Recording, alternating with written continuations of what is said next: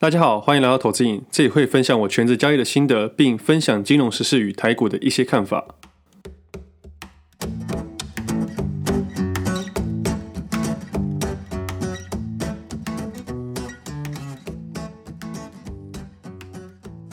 今天时间是一月十一号星期一，这是我第六十集节目，我是魏德。上周末跟朋友去泡温泉，天气很冷又下雨，我自己就懒得开车，所以我就搭朋友的车去。结果他开山路开很快，我直接就晕车了。到隔天还有点不太舒服。我朋友说他刚换轮胎，想要去试车。我跟他说能不能先载我到泡汤的地方，他再自己去试车。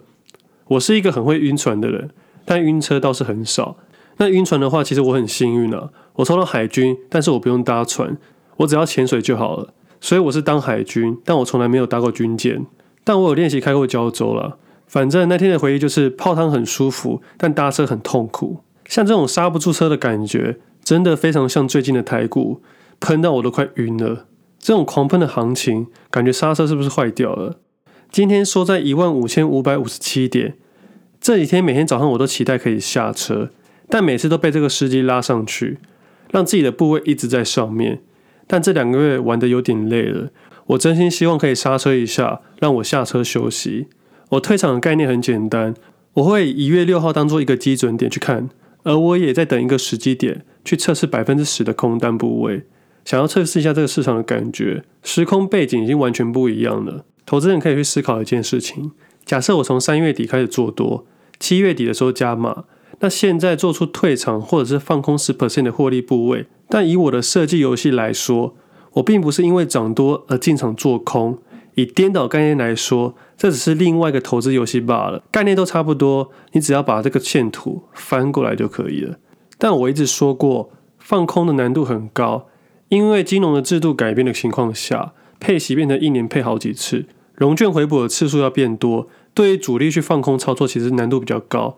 他们如果未来要放空的话，只能用力去买股票，为的是要后面更大的肉。而其实现在进场放空的投资人，其实也是蛮危险的。因为立场已经完全不一样，这段涨幅我有收获，所以我拿获利的部分的百分比去做反向的布局，等于是一种保险概念或是转向交易。但在趋势还没确立之前，我都不会太过于积极交易。但如果一般投资人就不要搞这么复杂了。那关于反向交易这件事情，我需要等到一个适合的时机才会去决定。不过最近也有听众问我说，为什么不投资美股呢？其实我对于美股的操作比重算是蛮少的。不是因为美股不好，是因为我希望维持自己的优势，也知道自己的劣势跟条件。在多年前我就在关注美股了，那时候公司那边是用复委托的交易买卖，但手续费比较贵。我在自己的多方考量之下，考虑投资了台股，因为那个时候的资金不够，美股入手的成本太高了。那时候客户也没什么人在投资美股，所以对我的本业上面效益也是比较差的。以自己当时小资族的程度以及工作的关系，所以才选择了台股交易。也就这样做了六年多了，中间有很多次想把部位转去美股交易，但最后还是决定将大部分的资金放到台股市场，因为某程度来说还是自己熟悉的市场。我觉得投资这件事情跟各行各业的创业一样，当你决定要做一件事的时候，你应该选择你最熟悉且最有自信的。但很多人都会问我关于美股的问题，我必须老实说，那个不是我的专业领域。虽然我觉得股票市场的交易上面大同小异。但我不敢乱下定论，我更不可能去批评别人投资美股。我相信在某个程度上的交易模式应该还是不太一样。美股买的是品牌，台股大部分算是供应链，所以以周期来说，美股的持有时间可能会比台股还要长。但也不代表一个长多的头的行情，所有投资人都一定赚钱。就像我常常分享的，台积电在一九九四年上市之后，以现在来看，算是走一个二十六年的超长多头行情。说不定很多听众都还没有出生呢，但在这二十六年来，有多少买台积电的投资人在里面赔钱？被杀的韭菜不是只有炒作股，台积电也有很好吃的韭菜。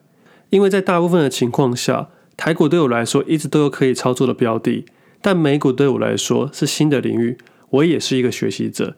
所以既然美股不是我熟悉的领域，我应该勇敢的承认说，那个不是我的专业。但是台股的实战交易，我是非常有信心当一个分享者的，因为这是我热情所在。但我也会对于未知的事情有兴趣，也会去听其他美股分享者的看法，像是股癌，他的分享会有比较多主观的分享以及独立的看法，对于美股投资的建立是一个很好的开端。还有通勤十分钟，他们的分享比较像是完全客观的说新闻，我会把它当做一个增加国际的知识。另外还有一个 M 观点，主讲者 Mila 他的分享会偏总体经济学与资产配置的概念，也会有一些政治的分享。对于金融市场比较多是分享大逻辑的概念与市场走势的趋势，但他们的东西通常不会一致，甚至会有冲突。但我觉得这样很好，学习这种东西本来就各有各的好，互相尊重，互相抵触，这样才好玩。如果大家概念都一样，其实很无聊的。那 M 观点还有出科技巨头的订阅制，里面文章大部分是讲美股的东西，会从客观的立场带到主观的看法。像前几天我有看到最新一集的分享，主要是留串流影音的部分。就是从《华尔街日报》的客观立场分析排名，再来用自己的看法去分析更细节，以及一些半买半相送的行销方法去影响数据，进而去影响排名。这部分就是主编的一些独立看法，再给一下这篇报道的结论，最后再给一个商业思考模式。像这样的分享，我觉得很好，可以让读者学着去思考一件事情。对于美股有兴趣的朋友，可以订阅科技巨头去看看，我相信会有不少的帮助。反正里面也不是乱报股票，而是偏向分析的看法。我在美股领域也是一个学习者，也在练习建构自己的美股投资概念。但前提是我应该要把英文先学好。我上次碰财务原文书已经十年前的事情了，现在叫我看美股财报真的太吃力了。所以在自己不熟悉的领域，一定要好好去学习，因为美股肯定是我资产配置的一部分。聊到这边，我突然想到很多年前大家在玩比特币跟外汇青年居，最近又开始被炒热了。比特币的行情最近已经走到四万多美金了，但在去年三月的时候只有三千多元。我必须老实说，我没有碰虚拟货币，我也没有打算要碰。前几天在火车上听到一个隔壁大叔狂推他朋友要加入挖矿的行列，我就觉得人性总是这样子：行情差的时候没兴趣，行情好的时候再推荐，接着期待回档的时候开始买进，大跌之后开始摊平，急杀的时候卖光光。这是人性，也是股票市场。我突然间有这个感想，我也刚好在昨天分享这个故事到 FB 上面，结果今天刚好跳水十二 percent，直接跌了七千多美金，我就觉得我真的是乌鸦嘴。但这种下跌是买点还是卖点，也没有人知道。就有听众跟我说我是神预测，我就想说神预测也没用啊，我又没有交易，我没有放空，也没有买进，所以预测的准不一定会赚到钱。股票市场也是这样子。很多人讲的天花乱坠，但真的有赚钱的有多少？你我都不知道。那真的有赚钱又怎么样？资金部位的考量跟家庭因素，你也要算进去。你要想，假设十万块到一千万，跟一亿到一千万，都是一千万的资金水准，但是部位完全不同。郭台铭投资跟我们投资也是两回事。但我还是觉得，交易各样商品，整个大逻辑不变，其实都差不多。那我不碰它的原因，并不是我看坏它。理由是因为我每次要学新的商品或新的领域的时候，我都要处于一个初学者的状态。既然我是初学者，我就必须要缴学费。我很清楚，光是台股的各样商品，股票、融资券、台指期、个股期、权证多空、选择权四方向，都是不同的玩法，不同的心理状态。像是比特币跟美股的话，他们一定有某个程度上的难度。那大部分人在资金有限的情况下，放在自己认为最有信心且最熟悉的商品上面就可以了。就像你不会叫一个羽球选手去参加篮球比赛吧？虽然他们都是运动员，体能也很好，但毕竟是新的领域。最后我再分享一下当兵遇到一个有趣的事情。那时候在水下作业大队来一个游泳选手，是一个自由式的高手，但后来他退训了。那在水性这么好的情况下，他怎么会退训呢？教官表示，因为他平常玩的是水面上的游戏，而水下作业大队潜水训练是三 D 的，还是有点不太一样。所以先了解自己，最后才能开始慢慢了解这个市场。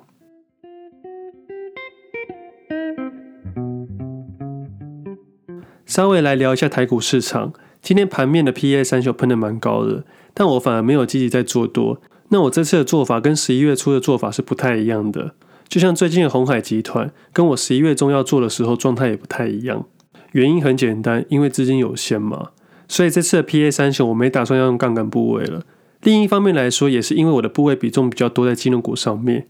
以这两个交易日来看，开始有点动作了，但不代表一定会上去或下去，只是开始有人在里面动作了。那接下来目光会放到 PCB 的软板上面，像是六二六九的台郡跟四九五八的尊鼎，也会去观察二三八三的台光电。那完整的资料文字我之后再整理给各位。最近有听众问我说，我怎么都在讨论权值股？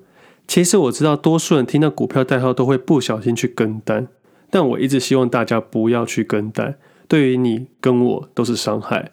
以我自己的交易来说，我可以今天看好，明天转空，因为在短线交易上面，我是一个投机客。而对投资的部位都会看大趋势，而投资这个东西，我觉得不用急着去每天买卖，一周观察一次比较好。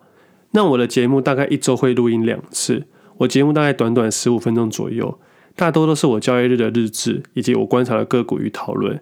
像今天二三五四的红准跟二三二八广宇都涨停了，他们也都是红海集团的概念股之一。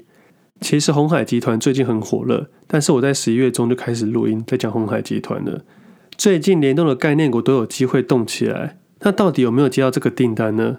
我相信没有人可以确定，说不定最后人家董事长就说我又没有说我有单，反而是股票在很多时候都是沾上一个边，大家一头热炒起来，最后股票涨了，大家再去找原因、找理由。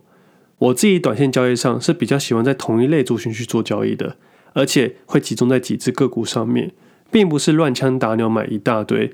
这比较像是我个人的操作模式了。我喜欢一个逻辑一个逻辑的玩下去。那我从开始写 Press Play 的时候，从 PA 三雄开始写，之后看好矽晶圆，不过矽晶圆没有玩好。接着红海集团，再来塑化股。塑化股后面放掉后，集中在红海集团上面。之后红海集团切割的部位在金融股上面。金融股后面的话，现在已经设计好几套方法了，到时候就会看哪个族群如预期，我就把部位移过去。我的短线交易方式会是一个完整性的逻辑，最大的考量就是资金跟风险的问题。我最近有看一些分享者，非常的偏激，永远只说进买进的股票，但从来没有说过他看错的，也从来没有卖过。但这不代表分享者在说谎或想骗人，或许是他的本业一直有赚钱，也就是一直持续的买进，不需要卖出。这没有一定的对的错，只是读者或听众要了解自己的财务状况。另外，也有一些分享者。永远都只讲零零五零或者神话零零五零，只要有人提到零零五零有缺点，他们就会很生气的说零零五零才是最好的选择。我觉得这种说法非常的不客观。每年股票市场都一定有翻倍的股票，我要再强调一次，是每一年。但这个分享者可能会说，不可能每次都抓到标股啊。这样说当然没有错，但零零五零真的适合小资族的每一个人吗？风险真的很小吗？你遇到系统性下跌的时候，零零五零也会跟着下跌，那可能他们会说个股跌得更凶。我倒是觉得这些东西不能这样去比较。大家都知道台积电在零零五零的权重非常的多，但这几年来每年都买进台积电的人，将股利还原之后翻了几十倍，甚至是百倍，所以它的绩效其实比零零五零还要高。所以不能总是拿自己喜欢的数据去比较。零零五零不是不好，它只是资产配置的一个部分，或者算是一个被动投资的概念。我前几天在 Facebook 上面发文，有一个听众留言说，报四百 percent 的联电，他自认没有办法，但是报一百 percent 的零零五零，他觉得比较容易。以心理角度来说，他讲的没有错，但是这东西不能去比较，背后还要考量到资金部位的概念跟商品属性的概念。会不会怕这件事情？不是只有股价，还有部位。投资人下十万的联电跟下一千万的零零五零，风险概念也是不能比的。如果想要更有信心报一百 percent 的金融商品，很简单，你可以考虑两 percent 的储蓄险，用复利的概念滚三十六年也可以翻倍。我没有要抨击零零五零，我只是想说不要神话零零五零，它还是有需要考量的优点跟缺点。最不喜欢听到别人说无脑投资零零五零，真的要无脑你就买定存无脑就好。不过连定存都要受到通膨的考验，所以我才一直觉得金融交易很好玩。